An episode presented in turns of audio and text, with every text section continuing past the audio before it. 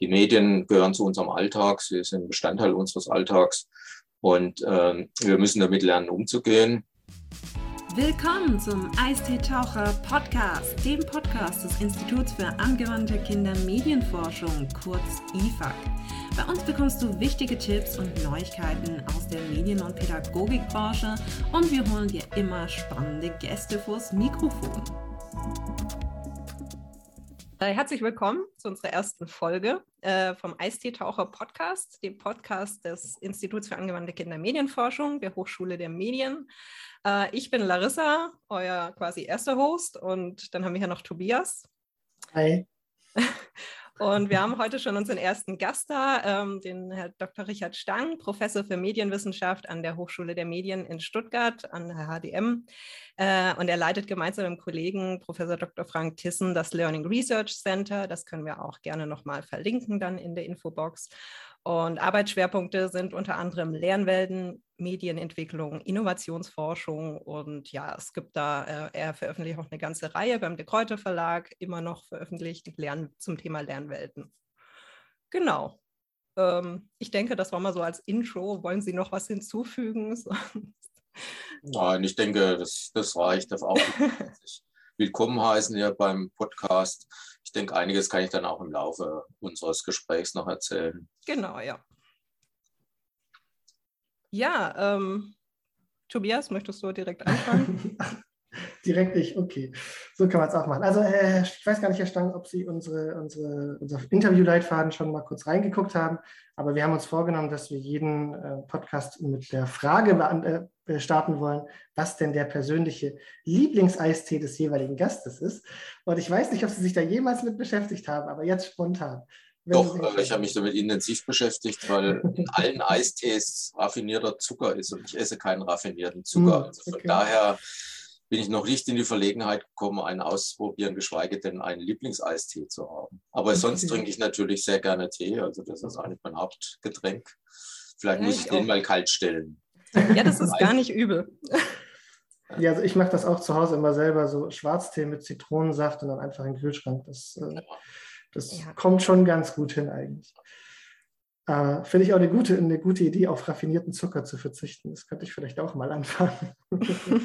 Mache ich seit 30 Jahren, also von daher kann ich nur sagen, es lohnt sich. Okay. Ja, äh, gut, wir kommen jetzt ein bisschen vom Thema ab, aber da muss er doch auf echt viel verzichten, oder?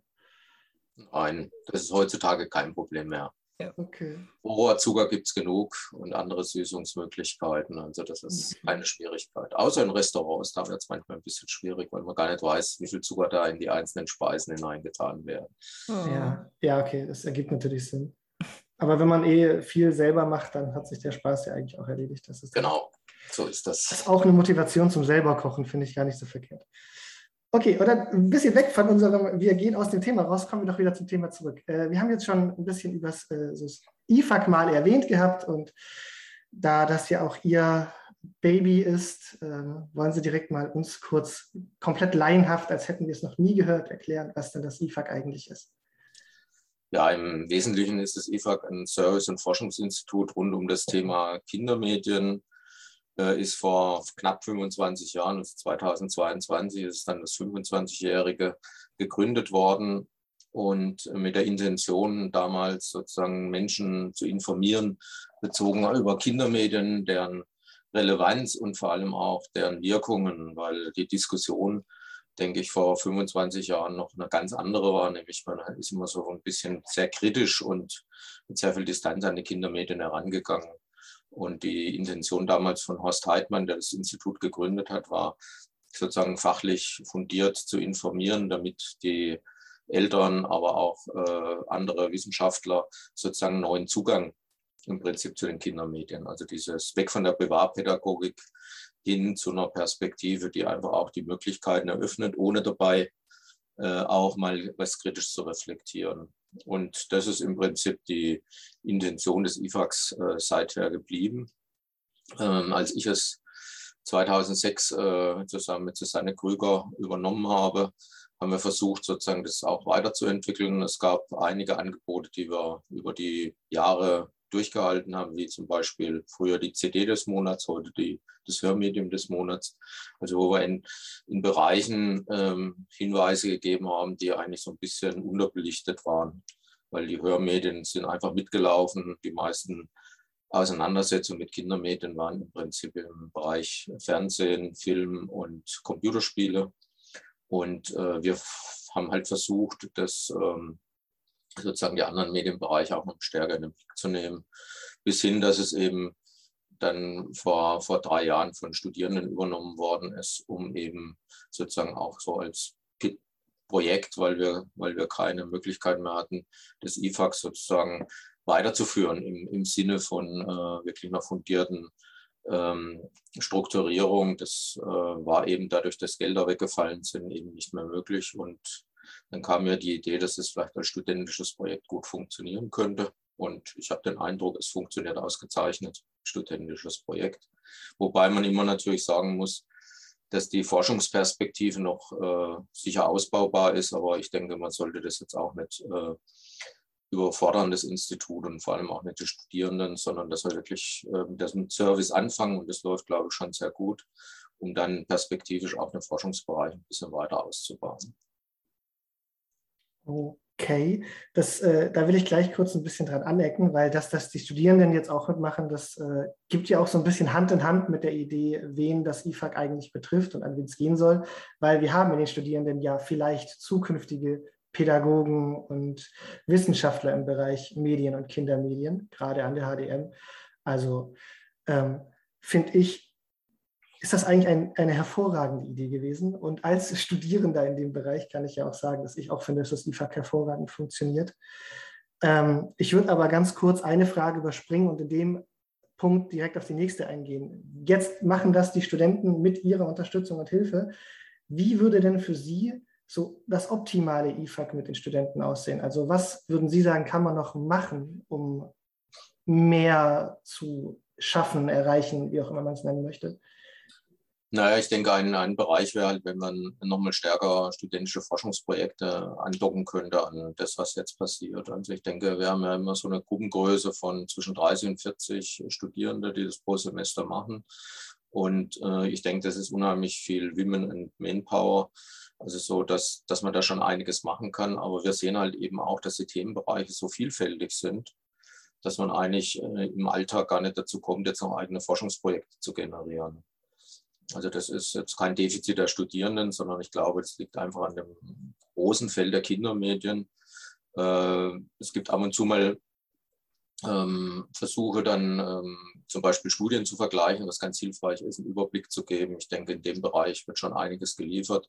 Aber es wäre natürlich auch schön, wenn man eigene kleine Forschungsprojekte in dem Bereich realisieren könnte. Das wäre für mich schon mhm. so eine Perspektive, wo ich sagen würde, in Zukunft könnte das ein weiteres Feld sein. Es muss es nicht sein, aber es wäre natürlich schön. Und insgesamt, äh, glaube ich, ist diese Frage der Auseinandersetzung mit äh, Kindermedien ähm, ja eine sehr ambivalente. Auf der einen Seite sind sie immer wieder in den Medien, vor allem wenn irgendwas Problematisches passiert, also wenn es irgendwelche Medienkritik gibt.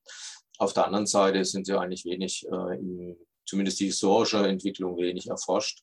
Aktuell, mhm. zur aktuellen Entwicklung Social Media und anderem gibt es natürlich sehr viel an Forschungsarbeiten.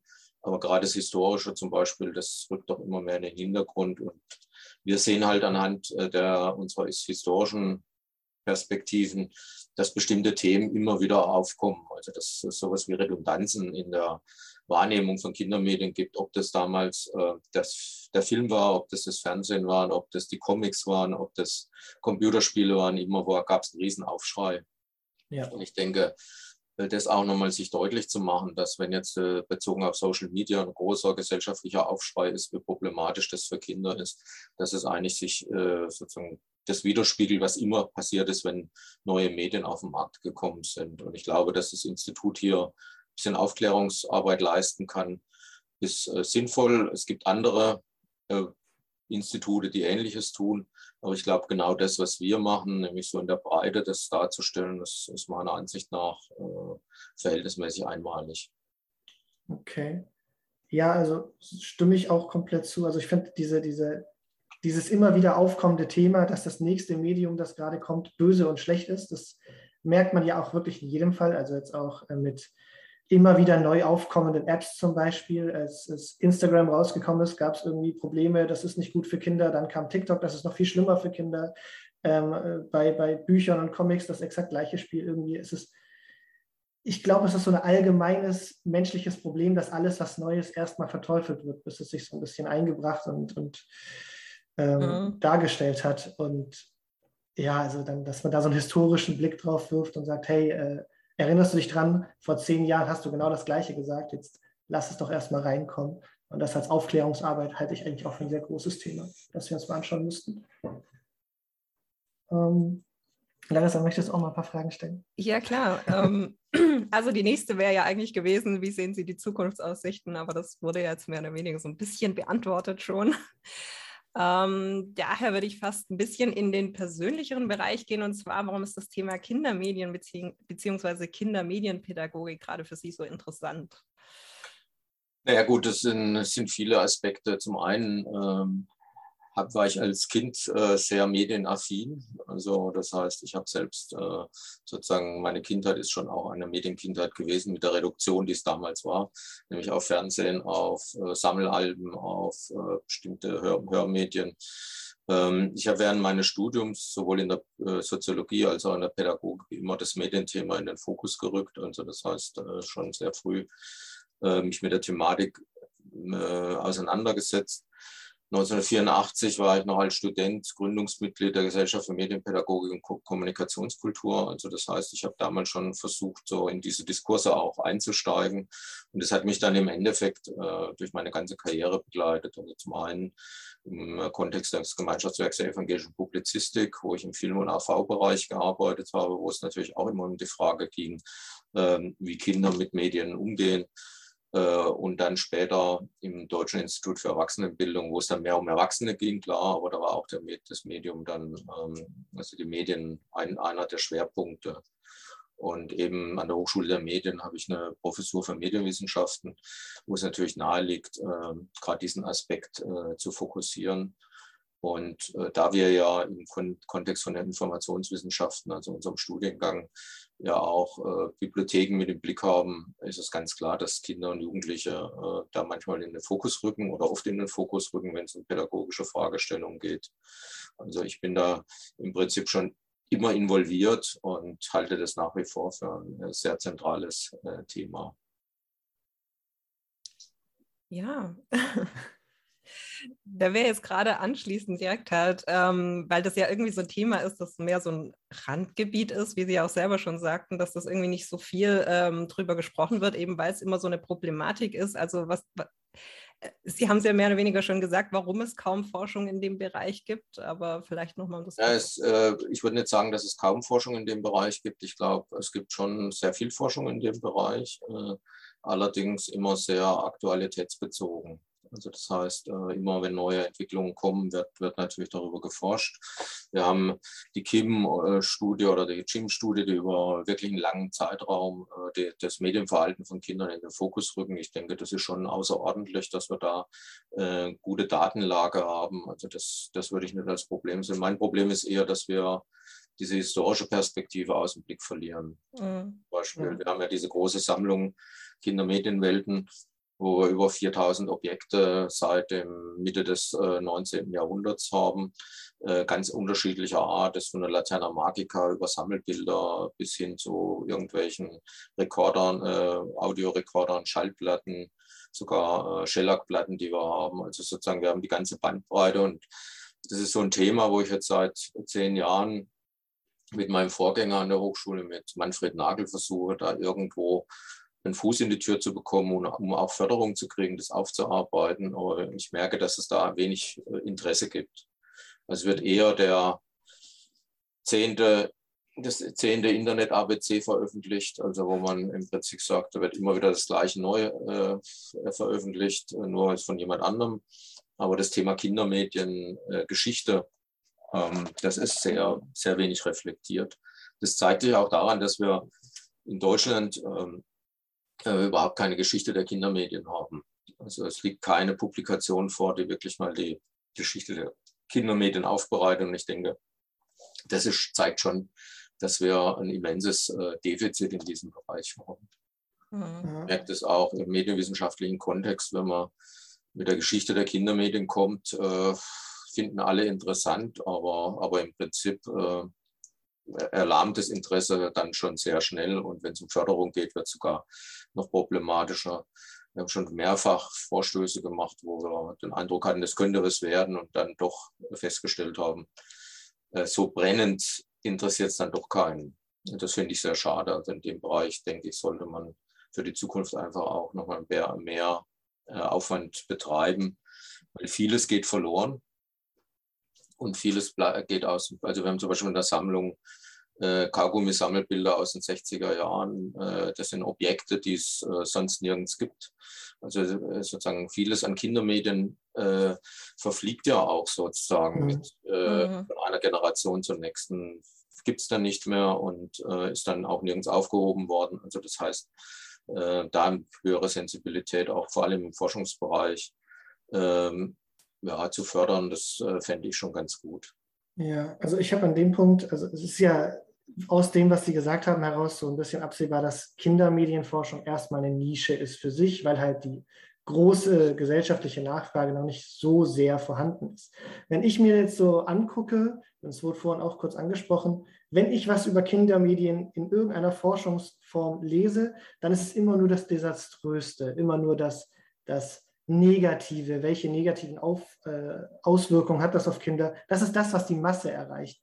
Jetzt äh, gehen wir wieder ein bisschen weg von den Fragen, aber was glauben Sie, könnte man das irgendwie überarbeiten und ändern, dass man auch mal auf die positiven Einflüsse dieser ganzen Medien berichten naja, kann?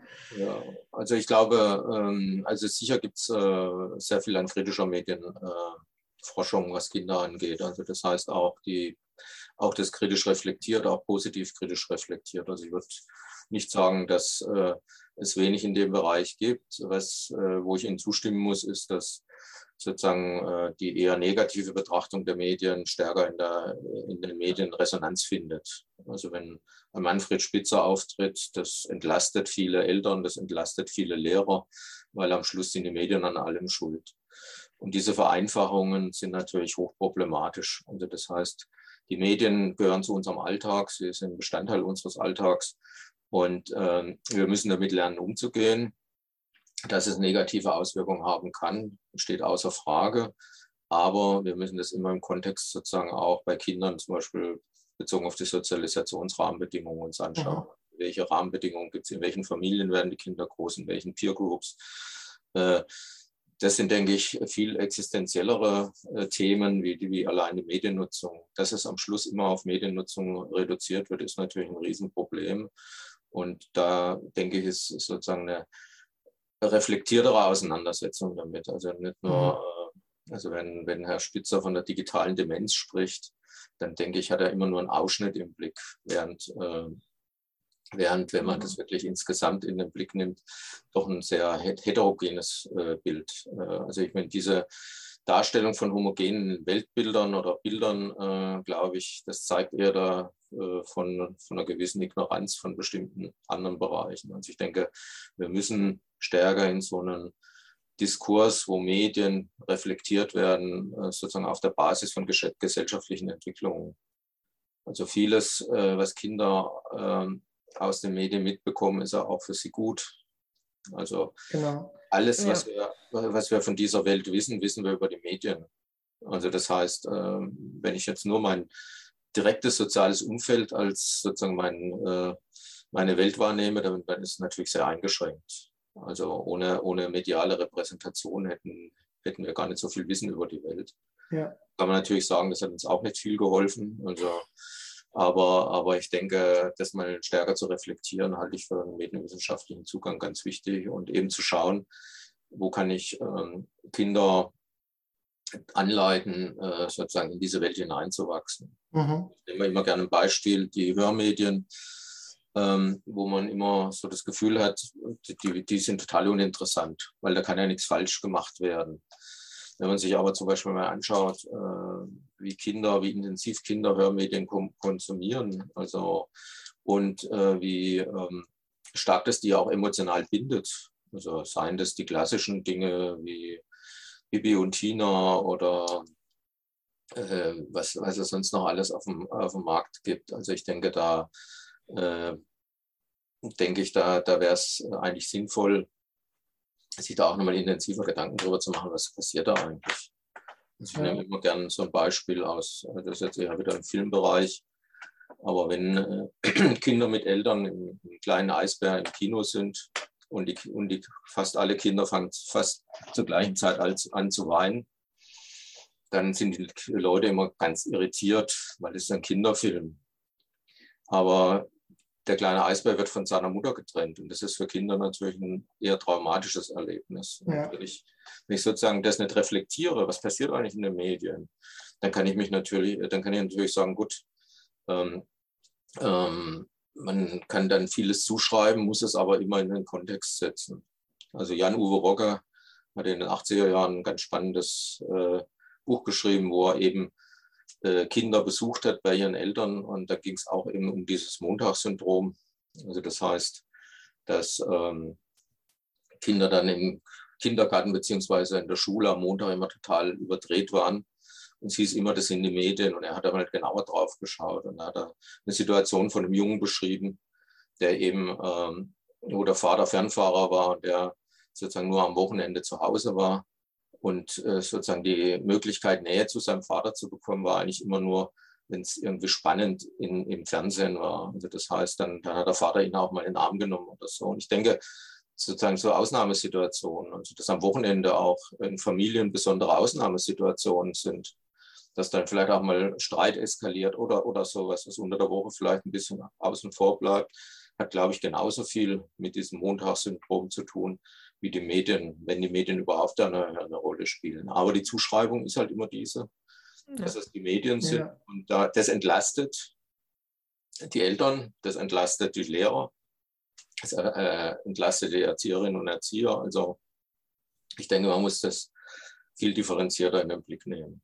Ja, man, man, hat halt was, wo man es drauf schieben kann. Das ist halt einfach. Das ja, so, so, so, ein Opferlamm quasi. Aber ich ja. bin da auch, also auch komplett auf Ihrer Seite, was auch gerade diesen Lehraspekt angeht. Also ich bin immer der Meinung gewesen, dass Kindermedien dazu da sind, um so einen Zusatz zur Erziehung zu bieten. Also jedes Benjamin Blümchen-Hörbuch hat eine gewisse äh, Moral am Ende, die man als Kind dann mitbekommt und quasi erzogen und anerzogen bekommt ähm, jeder Film, der irgendein traumatisches Erlebnis aufzeigt, jetzt wie der kleine Eisbär, das ist ja auch, um Kinder mal mit, den, mit diesem Trauma nicht zu konfrontieren, aber sie darauf so ein bisschen anzubringen, hey, das, äh, das gibt es in der Welt. Und das sind halt Sachen, die fallen, würde ich behaupten, fallen Eltern eher schwer, ihren Kindern einfach so beizubringen. Und da ist das ein eher unterstützendes Format als irgendwie. Ja, wobei, wobei ich würde schon sagen, dass man da ein bisschen darauf achten muss, auf welcher Entwicklungsstufe Kinder sind. Klar, klar, natürlich, natürlich. Dass, dass natürlich äh, Kindermedien auch eine Möglichkeit zum Eskapismus sind, das halte ich auch für ganz wichtig, sich zurückzuziehen und sich von der Welt der Erwachsenen abzugrenzen. Hörmedien sind ja natürlich ideal, weil die Eltern da nie gucken, was machen die Kinder da. Also das heißt, da wird nie geguckt, äh, was ist da wirklich, das hört sich keiner vorher an, sondern das kriegen die Kinder. Beim Fernsehen oder bei Computerspielen ist es schon mal ein bisschen anders.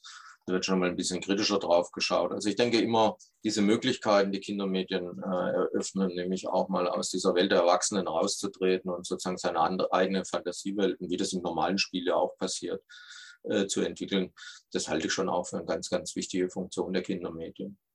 In dem Punkt äh, springe ich mal kurz ein bisschen zu was modernerem als äh, das klassische Hörmedium, weil Eskapismus kenne ich hauptsächlich durch Videospiele. Oh. Ähm, also jetzt modernen Apps und man hat ja wirklich überall Zugriff auf Spiele und äh, ich weiß gar nicht, Fortnite war ja jetzt so ein ganz großes Thema, wo, auch, wo ich auch mitgekriegt habe, dass das Kinder gespielt haben, die definitiv zu jung dafür gewesen sind, aber auch ähm, boah, ich, ich, weiß gar nicht, wie oft ich auf meinem Handy mit Werbung für irgendwelche Spielchen über, äh, überladen werde. Und wir springen jetzt wieder ein paar Fragen, weil äh, das ist ein Thema, das finde ich ganz wichtig. Gerade durch App und äh, so, so, also gerade durch Videospiele hat sich jetzt ein ganz neuer Trend entwickelt mit Mikrotransaktionen. Also, dass man während dem Spiel für kleines Geld irgendwas dazu kaufen kann. Und ähm, von meinem Neffen weiß ich, dass der das sehr gerne macht. Und das kann sehr teuer werden. Wie ist denn Ihre persönliche Einschätzung zu diesem ganzen Transaktionsthema? Wie sehen Sie das für die Zukunft? Ich glaube sicher, dass es eines der, der, großen Probleme ist, dass die, dass die Kindermedien immer mehr kommerzialisiert werden. Also das heißt, äh, sozusagen auch, den, also man muss ja immer sehen, Kindermedien sind ein großer, haben einen großen Anteil an die Identitätsbildung. Und in dem Moment, wo sozusagen ich meine Identität nur äh, auch im virtuellen Raum nur erweitern kann, indem ich äh, Dinge zukaufe, also indem ich, also es gibt ja auch schon Jugendliche oder, oder jüngere äh, Jugendliche, die, die kaufen sich lieber äh, in, in irgendeinem Spiel irgendwelche Klamotten, statt sie in der realen Welt zu kaufen, also weil sie sich das dann in der realen Welt gar nicht mehr leisten können. Also das heißt, ich denke, dass das ist wirklich auch äh, kritisch äh, zu beleuchten. Ist jetzt ein weniger ein Problem äh, der, der Kinder, sondern eher der Kommerzialisierung. Ja. Aber die Kommerzialisierung hat es natürlich schon immer gegeben. Also ich ja. meine, die Sammelalben äh, waren ja auch immer, also wenn, wenn die verbunden waren mit Konsum, waren ja eine, war natürlich auch immer schon eine Kommerzialisierung, aber sicher nicht in der Tragweite, äh, wie das jetzt im Moment läuft. Also ich meine, ich habe auch einen Großteil meines äh, Taschengelds und ähm, das, was ich als Ministrant irgendwie bei Hochzeiten verdient habe, äh, in Sammelalben investiert, also in Sammelbilder. Also ich denke, das gab es natürlich schon immer, nur die Dimensionen äh, werden halt jetzt ganz neu und vor allem, weil, weil man gar nicht mehr das so richtig zuordnen kann. Wenn das dann alles noch im Kontext von Kryptowährungen läuft, also wo sozusagen äh, für die meisten so oder so jegliche Vorstellung fehlt, was da passiert, glaube ich, ist es auch gerade für Eltern immer schwerer in den Griff zu bekommen. Ja, ja, also ich sehe halt auch, dass es immer leichter wird, mit, mit mal eine, so eine Transaktion durchzuführen. Und oft versteht man, glaube ich, auch, also gerade kleinere Kinder verstehen das ja erstmal im ersten Moment gar nicht so sehr. Aber ja, ich stimme komplett zu. Es ist ein kommerzielles Problem. Ich sehe nur bei Kindern halt diese, diese, das Problem, dass es halt zu leicht gemacht wird. Also Aber da, da denke ich, ist Medienkompetenz, also die Vermittlung von Medienkompetenz, da sind wir jetzt wieder am Anfang. Also ich denke, mhm dass äh, so Institutionen wie, wie das IFAC oder eben auch andere ähm, einfach da äh, auch die äh, Aufgabe haben, äh, sowohl Eltern, aber auch Erzieherinnen und Erzieher oder Pädagoginnen und Pädagogen mhm. Äh, darauf hinzuweisen, wo eben solche Problemfelder sind. Und ich denke, das ist eine der zentralen Aufgaben. Und da wir das ja nicht kommerziell machen, was ein Riesenvorteil ist. Also wir sind ja im Moment absolut unabhängig von jeglicher Finanzierung, sondern die Studierenden machen das im Rahmen ihrer, ihres Studiums. Ist das natürlich auch eine, eine gute Sache, weil man dann unabhängig ist und kann, kann im Prinzip äh, die Perspektiven so entwickeln, wie man sie für sinnvoll hält. Mhm. Sehe ich, sehe ich ja, also sehe ich auch so, ist auch ein großes Thema, auf das wir eingehen müssen. Ich möchte aber an den mhm. Punkt kurz mal reinkrätschen, weil wir sind gleich am Ende unserer eingeplanten Zeit. Und ich würde das Ganze gerne nochmal mit einer äh, positiven Anekdote aus Ihrem Leben vielleicht ähm, äh, beenden. Wenn Sie jetzt spontan sagen müssten, was wäre heute Ihr Lieblingsmedium, mit dem Sie sich beschäftigen? Ähm, was, was würden Sie mir sagen? Ja, gut, also ich glaube, was mich immer beschäftigt hat, war, war das Fernsehen. Das hat mich als Kind schon äh, sozusagen durch meine Kindheit und Jugend gebracht. Also mit all den Möglichkeiten, die es damals gab oder nicht gab äh, und heute auch gibt. Heute ist natürlich stärker dieses äh, zeitlich unabhängige Schauen, obwohl ich es schon auch äh, wichtig fand für, für gesellschaftliche Entwicklung, dass früher eben äh, Medien gemeinsam konsumiert worden sind. Also das heißt, dass dass man äh, Sachen zur gleichen Zeit geschaut hat, am gleichen Tag drüber sprechen konnte. Also ich denke, Fernsehen ist nach wie vor für mich ein sehr, sehr wichtiges äh, Medium. Hängt sicher auch mit meinem Alter zusammen. Ich denke, heute für viele ist das Internet äh, sicher nochmal äh, wichtiger, wobei Mediatheken natürlich auch übers Internet dann verfügbar sind. Aber ich denke, diese Möglichkeit eben auch mal auf anderes zu stoßen, also das ist, äh, glaube ich, das, was der Riesenvorteil war ich will jetzt nicht die guten alten Zeiten äh, zitieren, aber, aber, der Riesenvorteil eben in den, in den 60er, 70er Jahren war, dass es eben nur drei Programme gab. Mhm. Man sozusagen, wenn man Fernsehen schauen wollte, eigentlich alles geschaut hat und, und dadurch auch mal Dinge mitbekommen hat, die man sonst äh, vielleicht nicht so mitbekommen hatte. Ich glaube, dass heute ganz viele Leute in ihren eigenen Blasen leben. Äh, das hat auch damit zu tun, dass es eigentlich sowas wie eine, eine sozusagen gemeinsame Medienwelt gar nicht mehr gibt, sondern dass die hoch individualisiert ist. Ja, ja, ich erinnere mich auch noch dran, wie ich dann mit meinen Eltern halt zusammensaß und wir haben Fernsehen geguckt. Man wusste aber auch so, was kam. Das heute hat man ja überhaupt keinen Überblick mehr. Und ja, leider ist auch das TV-Programm nicht mehr das, was es mal war. Das muss man dazu sagen. Aber es war eigentlich doch relativ schön. Also ich bin auch noch ein bisschen mit dem Fernsehprogramm, mit dem Älteren aufgewachsen. Ja, wir hatten das auch. Ja. So den Filmeabend einmal die genau, Woche. Genau, ja. Das war halt schon noch eine Familienzusammenkunft, ja. Das war schon was anderes, muss man echt sagen, ja. Ja, ja ich meine, es war, also man anders hat es mal kritisch, kritisch äh, formuliert, der negative Familientisch. Äh, also der hat gesagt, sozusagen, dass die Familie durch, durch den Fernsehen sozusagen der Fokus nicht mehr aufeinander, sondern dann auf, die, äh, auf den Fernsehen, auf den Bildschirm gerichtet ist. Aber gleichzeitig, glaube ich, ist dieses Gemeinschaftserlebnis, äh, gemeinsam mit anderen was zu schauen, ist ja für Jugendliche oder so heute auch noch immer wichtig, äh, dass ja. man Dinge gemeinsam anschaut und sich irgendwie dann, äh, am Schluss vielleicht das, was man anschaut, gar nicht mehr so wichtig ist, sondern eher die Kommunikation untereinander. Und ich glaube, dass das, dass das natürlich durch diese starke Individualisierung äh, ein Stück weit verloren geht. Eröffnet natürlich neue Perspektiven, aber wenn man sich heute Diskurskulturen anschaut mit diesen äh, Blasen, also wo wirklich dann kein Austausch mehr mit Meinungen äh, mehr stattfindet, das sehe ich schon als gesellschaftlich problematisch. Aber Sie wollten ja mit etwas Positivem enden. Exakt das. Deswegen denke ich, äh, dass, ähm, also ich glaube, äh, Medien werden immer zu Widerspruch und Kritik führen, aber ich glaube, dass sie gleichzeitig auch ein Stück weit Weiterentwicklung sind. Und äh, wir haben auch immer wieder entwickelt, also Dinge, wenn wir uns überlegen, in den 80er Jahren die Horrorvideos, äh, das sind Themen, die beschäftigen heute wirklich nur noch wenige, weil wir auch äh, sozusagen äh, an, an, an einiges gewöhnt sind. Ich denke, es sind immer Grenzüberschreitungen, die aber dann sich auch wieder im, im sozialen Kontext einebnen. Also von daher glaube ich, äh, werden wir, wird unsere Welt nicht an den Medien zugrunde gehen, sondern eher daran, äh, wie wir damit umgehen. Aber ich bin ganz äh, positiv gestimmt, dass wir zumindest was die Medien angehen, das in den Griff kriegen. Ob wir die anderen Dinge in den Griff kriegen, das bin mir nicht so sicher. Ich merke schon, ich habe schon wieder.